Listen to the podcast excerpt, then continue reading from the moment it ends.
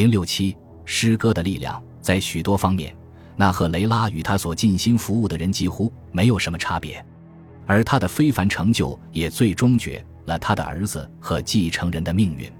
他的阿拉伯语十分纯正，行为举止非常得体，待人接物礼貌而周到。当有必要，冷酷的时候，他的克制能力也得到了认可。如果说有人能够作为一个规划者，把伊斯兰文化和权力与其犹太教背基于一身的话，那这个人肯定就是纳赫雷拉。这也正是像伊本哈提布这样的阿拉伯评论家们，对他们这些人时刻保持谨慎态度，并对把这样一个国家的政权完全托付给一个犹太人的做法感到多少有些震惊的原因。但他也承认，尽管上帝没有告诉他正确的信仰是什么。但纳赫雷拉必须被视为一个非同寻常的人，因为他把坚而智慧的人格与轻的头脑、礼貌而友好的行为举止集于一身。难怪后来有一篇文献愤愤不平地抱怨：当纳赫雷拉和他的主人埃米尔本人一起出现在公众面前时，他那华丽的装束甚至让人分不清到底谁是主，谁是仆。作为宫廷总管的纳赫雷拉，无疑是小池塘中的一条大鱼，但格拉纳达并不是一个纯粹玩弄权术的地方。格拉纳达经历一次又一次的战争，曾先后与阿尔梅里亚、塞维利亚以及其他白拜尔小国为敌，但几乎总能获胜。至于这位犹太人是否担任一支白拜尔军队的总指挥，恐怕我们永远也无从得知。但是没有学者会认为，他的战争诗篇是在高墙下花园里的躺椅上凭空创作出来的。他的诗行沾满了鲜血和泥土，正如人们所期待的那样，他的大量诗歌都延续了阿拉伯战争史诗的传统，其中还有许多动物和鸟类的意象，如凶猛的狮子用利爪撕开了逃跑的鹿的肚子。纳赫雷拉的确通过引用圣经中的一些节奏更快的古体诗，从而形成了自己的传统风格，但他有些诗作却是图形化的，几乎像我们现在的纪录片。白天战马的骚动和喧嚣声遮天蔽日，马群驰过，大地在震动和颤抖。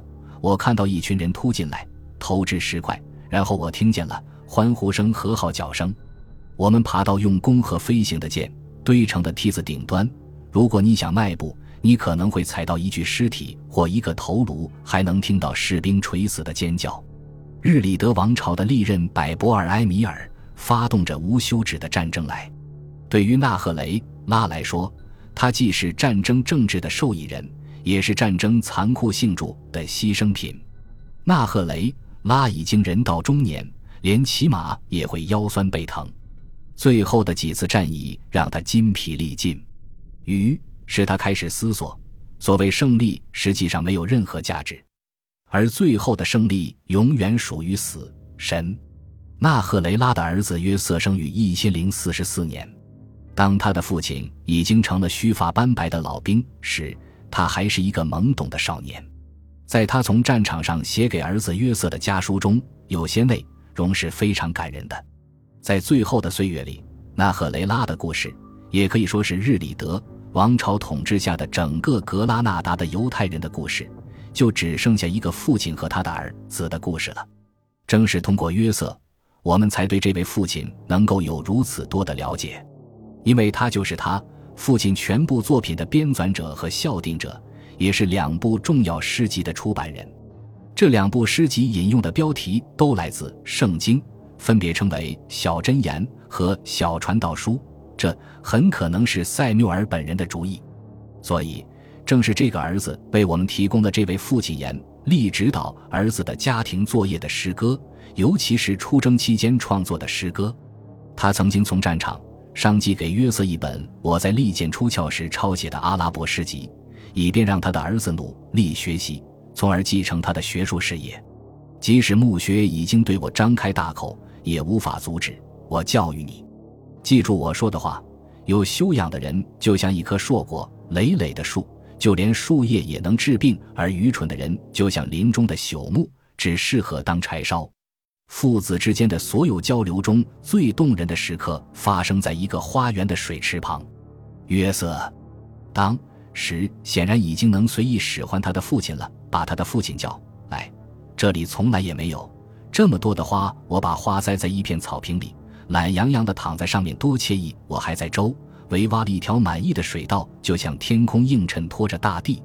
他们在石榴和栗子树下伸着懒腰。一个仆人把葡萄酒倒满两只水晶杯，然后放在一片斑驳的芦苇席上，一直从那边飘来。庞佛坐在花轿上的两个新娘，而我们就是他们的新郎。我们举杯一饮而尽，然后把空杯子放在席上，送回到酒官面前。他很快就又倒满了两杯，说一句干杯，先生们。再次把倒灌葡萄酒的杯子送了来。这是一幅父子亲密无间、相互陪伴的甜蜜画面。但也是巨大的不幸来临之前最后的一瞥。瑟缪尔·伊本·纳赫雷拉晚年积劳成疾，终日忧郁地思索着他的后事。他于一千零五十六年去世，留下了他二十一岁的儿子作为继承人。虽然多年来严厉的父亲一直对他言传身教，但约瑟似乎并没有准备好接父亲的衣钵。我们知道的有关宫廷总管约瑟行暴政的唯一记载。来自当时已经完全被编原化的阿拉伯文献，在这类编年史中，他被描绘成了一个傲慢专横的年轻人。他肆无忌惮，贪污腐败，甚至用心险恶。他用酒把埃米尔灌得精神恍惚。他或许是在酒里添加了某种神秘的犹太药水，使埃米尔变得温顺而依赖。在这样的情况下。有人却突然提起有关一个称职的统治者不得将犹太人提拔到较高权力职位的禁令，并且在这种远古的陈旧观念中加入了新的毒素。于是，对约瑟的仇恨蔓延到他所有的同胞身上。人们对犹太人用所有的古老偏见进行恶意的诽谤，而塞缪尔生前的文学竞争对手伊本·哈希姆尤其恶毒。他写道。这些犹太人喜欢撒谎，而且只要碰上点困难，他们就要千方百计地逃避。他们的拖拉充满了无知和不道德的说教。上帝作证，这就是犹太人的行事方式。上帝赐给任何王子的奖赏都不应该属于这群家伙，因为上帝对他们非常愤怒，并且诅咒他们。世界上从来没有一个民族像他们那样悲。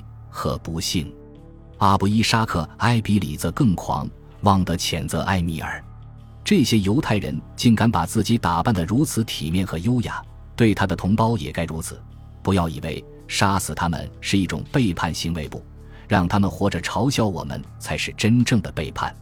这种妖魔化的宣传产生了预期的效果。一零六六年十二月，在担任宫廷总管时，年之后，约瑟被暗杀。犹太居住区遭到暴徒的攻击，格拉纳达犹太小区的大部分犹太人被夺去了生命。根据不太可靠的阿拉伯文献的记述，死亡人数大约有四千人。关于约瑟伊本纳赫雷拉到底如何专横跋扈和恣意妄为，我们恐怕永远也不得而知了，因为有关他施暴政的传言都是来自那些民怨沸腾的居住区。这个历史片段的真相很可能是约瑟奇，并没有什么特别出格的恶行，只不格拉纳达宫廷中重要职位由犹太人子承父业这一事，引起了人们对纳赫雷拉家族密谋将其变成一个犹太王国的猜疑。毕竟，约瑟主持的一项面子工程或许能够证这种猜疑。萨比卡山上有一座建于公元九世纪小型城堡的废墟。人们根据其墙砖的颜色，称之为阿尔罕布拉及红色城堡。凭着一股试图把日里德王朝建立在格拉纳达古代遗迹上的热情，塞缪尔对这片废墟的地基部分进行了发掘，并计划在城堡旧址上建造一座新宫殿。虽然附近就是犹太居住区，但这项象征虔诚和权力的建筑工程对他们并不会造成什么伤害。很显然，约。瑟后来接手了这个计划，他也许打算扩大建筑规模，将之建成一个完整的花园式宫殿。而正是这个扩建计划，企图建造一个要塞式的庞大居住区，从而使这个犹太人及其族人可以通过这块封地控制整个王国，引发了激烈的报复行动。在经历了一轮血腥的抢劫之后，犹太人虽然又返回了格拉纳达，但建造阿尔罕布拉宫的计划却被搁置起来。后来，格拉纳达先后两次遭到入侵，第一次是来自摩洛哥的摩拉维部落，他们于一千零七十年占领了这个城市，而到了下个世纪，更好战的摩哈德部落则再次征服了这个城市。也就是说，纳赫雷拉在萨比卡山上建造一座新宫殿的计划，直到两个世纪后的奈斯里德王朝才得以现。本集播放完毕。感谢您的收听，喜欢请订阅加关注，主页有更多精彩内容。